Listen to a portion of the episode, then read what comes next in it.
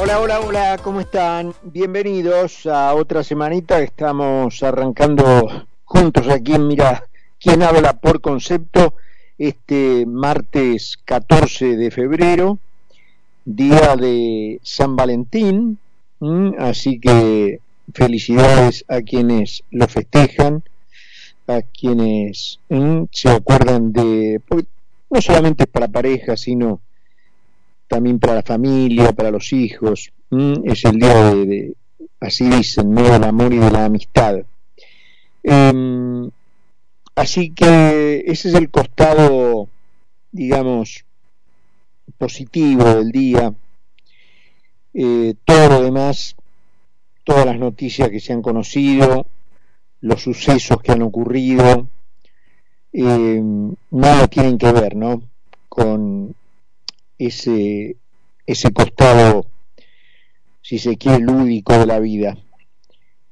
Eh, obviamente todo el foco de la información pasó hoy muy temprano, a la media mañana, en la estación de retiro. Obviamente quienes siguen las noticias ya están suficientemente al tanto. Pero bueno, el nuestro es un programa de regreso, un programa de resumen, así que, y menos un hecho tan grave, tan desastroso como este, podemos obviarlo, me refiero al asesinato de la oficial de policía de la ciudad, Maribel Salazar, eh, en un hecho protagonizado por un desquiciado que como es costumbre, si el sistema penitenciario, judicial, eh, funcionara como corresponde, probablemente no debería haber estado por la calle como estaba. Em, para decirlo rápido y en resumen, porque vuelvo a partir de acá del supuesto de que la mayoría de ustedes ya conoce los hechos.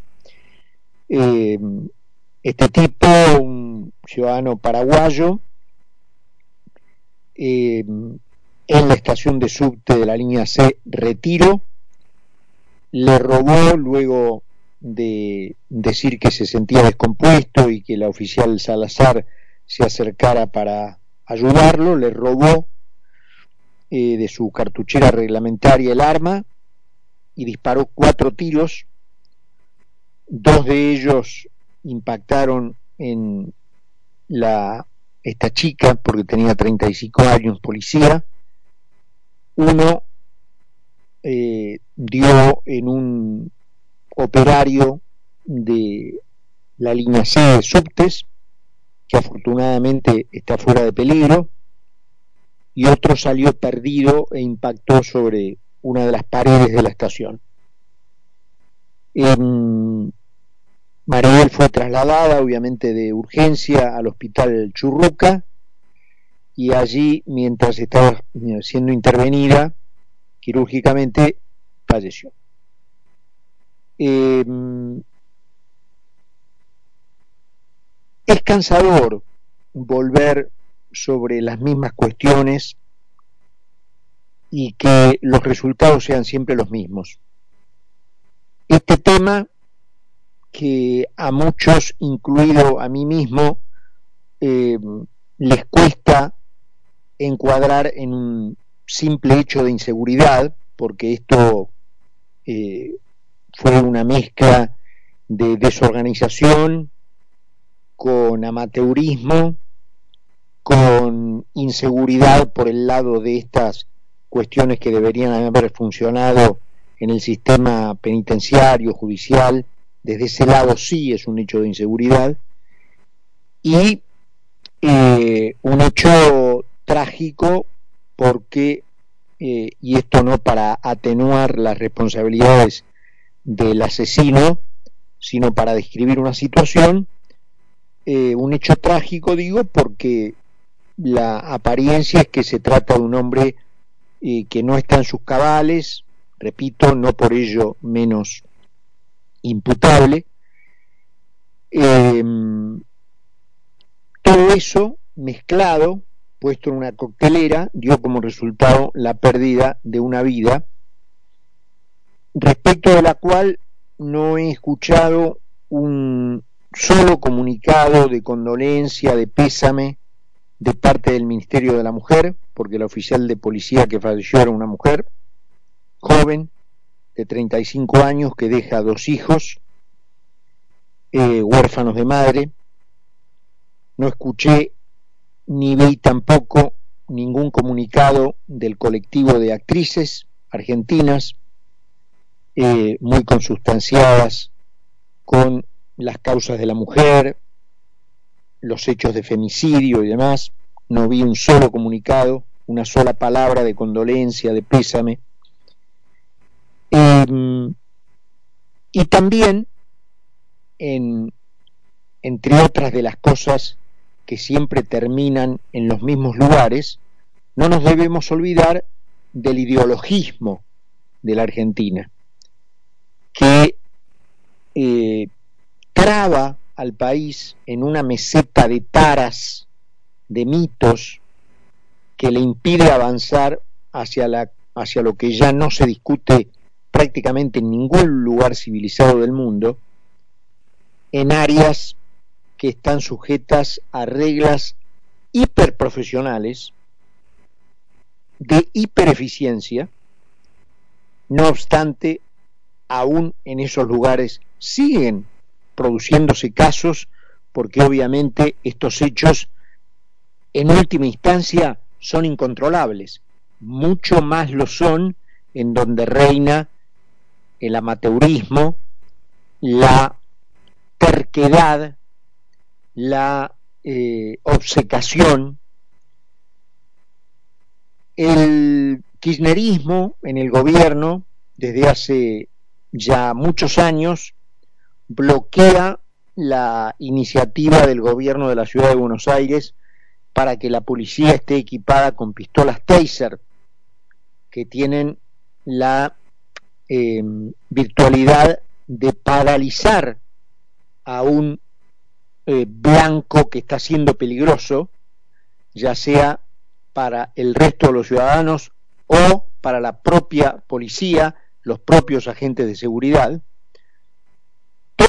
de ideología cavernícola, atrasada, antigua, amateur, la negación misma de la profesionalidad en un hecho, repito, tan profesional como debería ser la, la seguridad o todos los temas que tienen que ver con la seguridad.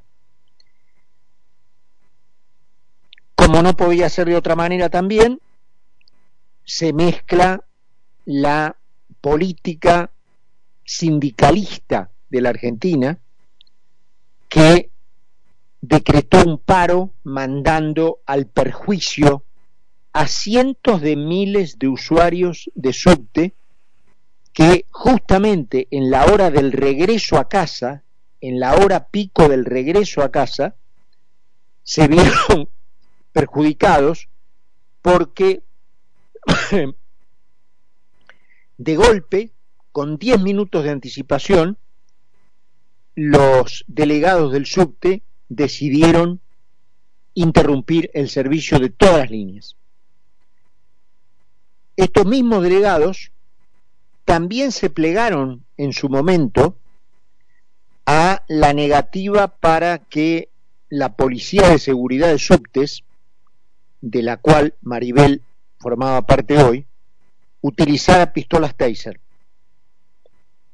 Hoy, cuando se les pregunta a esos delegados, como las papas queman, como la pregunta viene en un día en donde en sus propias narices acaban de matar a una chica, porque eso es lo que era más allá de su eh, condición de policía, dicen, bueno, eh, nosotros no somos expertos en seguridad, eso lo tendría que resolver una comisión de expertos en seguridad.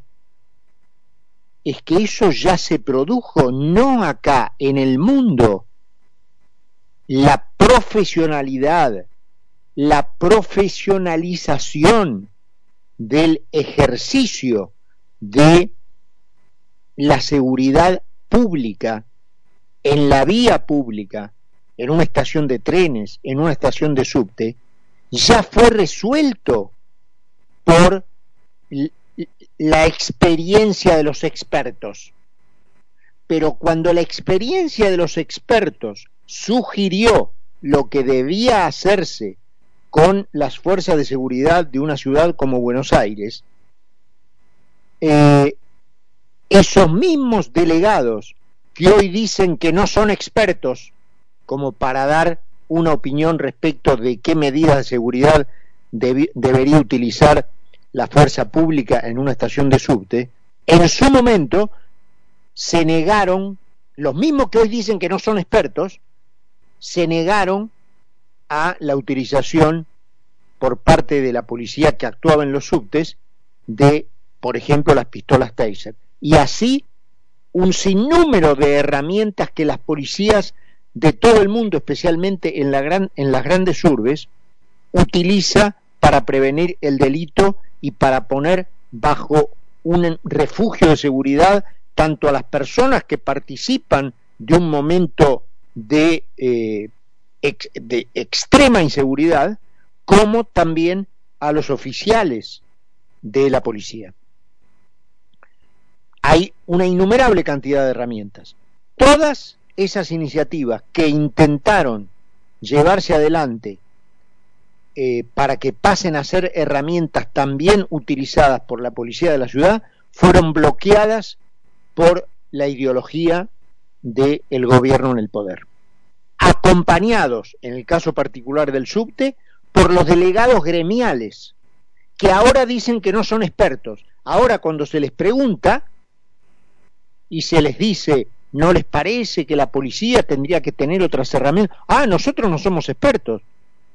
Bueno, pero vos mismo, que ahora confesás que no sos ningún experto, basado en tu completa em, eh, ignorancia, te negaste a que la policía pudiera utilizar en las estaciones de subte y en las formaciones de subte pistolas Taser por una cuestión completamente ideológica, por esta tara que de la mano de la ideología kirchnerista gobierna la Argentina desde hace 20 años. Y llama la atención que haya este vínculo llamativo eh, entre la delincuencia y el kirchnerismo. Em, llama la atención que la línea divisoria entre lo que está fuera de la ley y lo que principalmente caracteriza al gobierno kirchnerista sea tan delgada, muchas veces invisible y otras veces directamente sobrepuesta. Hay miles de ejemplos, decenas de ejemplos, empezando por sus propias conductas delictivas, robo desde el Estado, millones de causas abiertas de las cuales eh, incluso han zafado de bastantes, em, de robo al tesoro público, de utilización este, privilegiada de información, de utilización privilegiada en la peor pandemia que sufrió el mundo en un siglo, de los antídotos este, que en aquel momento encima eran muy escasos, que llegaban para la, para la sociedad argentina y se los aplicaron ellos primero, em, la suelta de presos, la, em, el tipo de legislación siempre favorable a los delincuentes, eh, la, las victorias aplastantes que tienen sus candidatos en los votos de las cárceles, en las penitenciarías. Entonces, eh, llama la atención esa íntima vinculación entre el kirchnerismo y la delincuencia.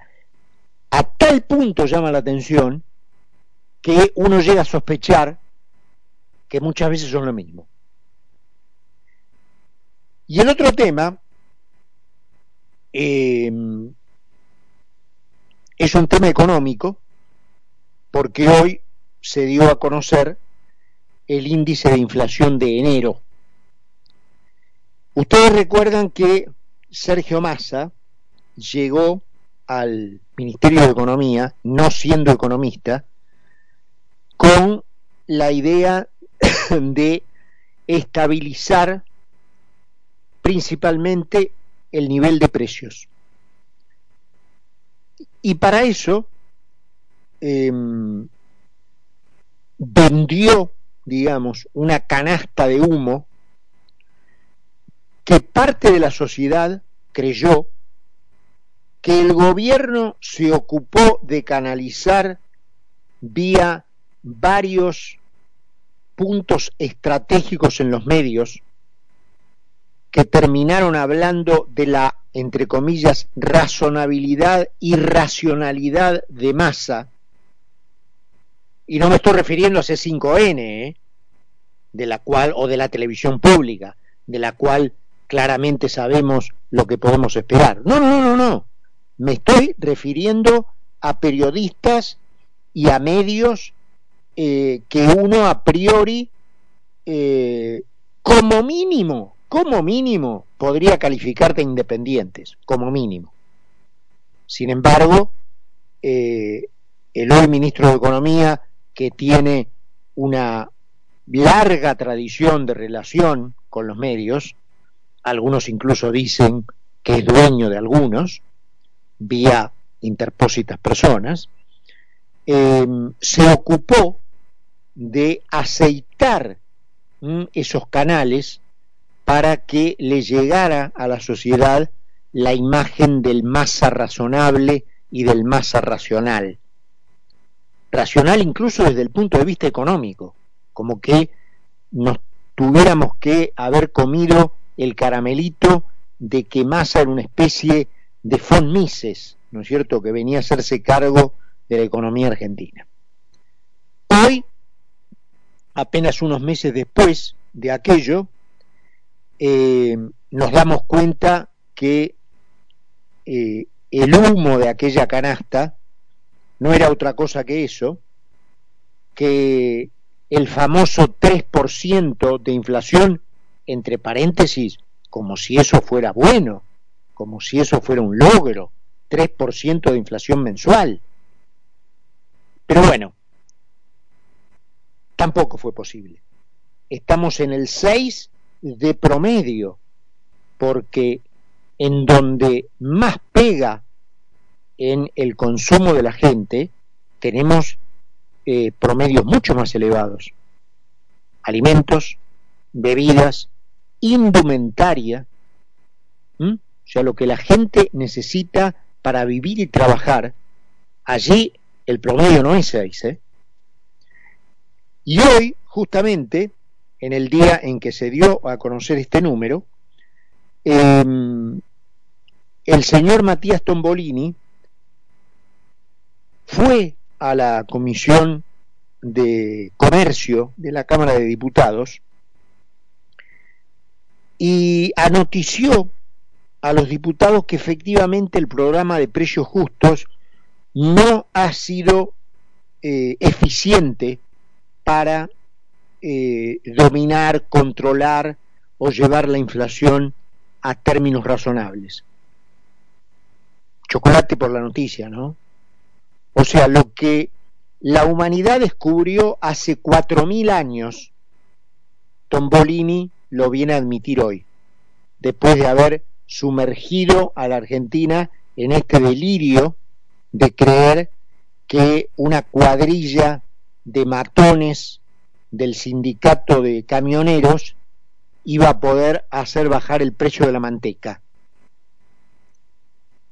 Y mm, la otra que dijo Tombolini es que la inflación es un problema macroeconómico. ¡Qué bárbaro! ¡Qué bárbaro! Así que la inflación es un problema macroeconómico. En fin. Em, así que bueno, las realidades del día realmente no, no son edificantes, ¿no? En la, en la Argentina. Vamos a presentar el programa, como hacemos siempre, y estamos de regreso. Carlos Mira y Carlos Poncio hacen Mira quien habla por concepto 955.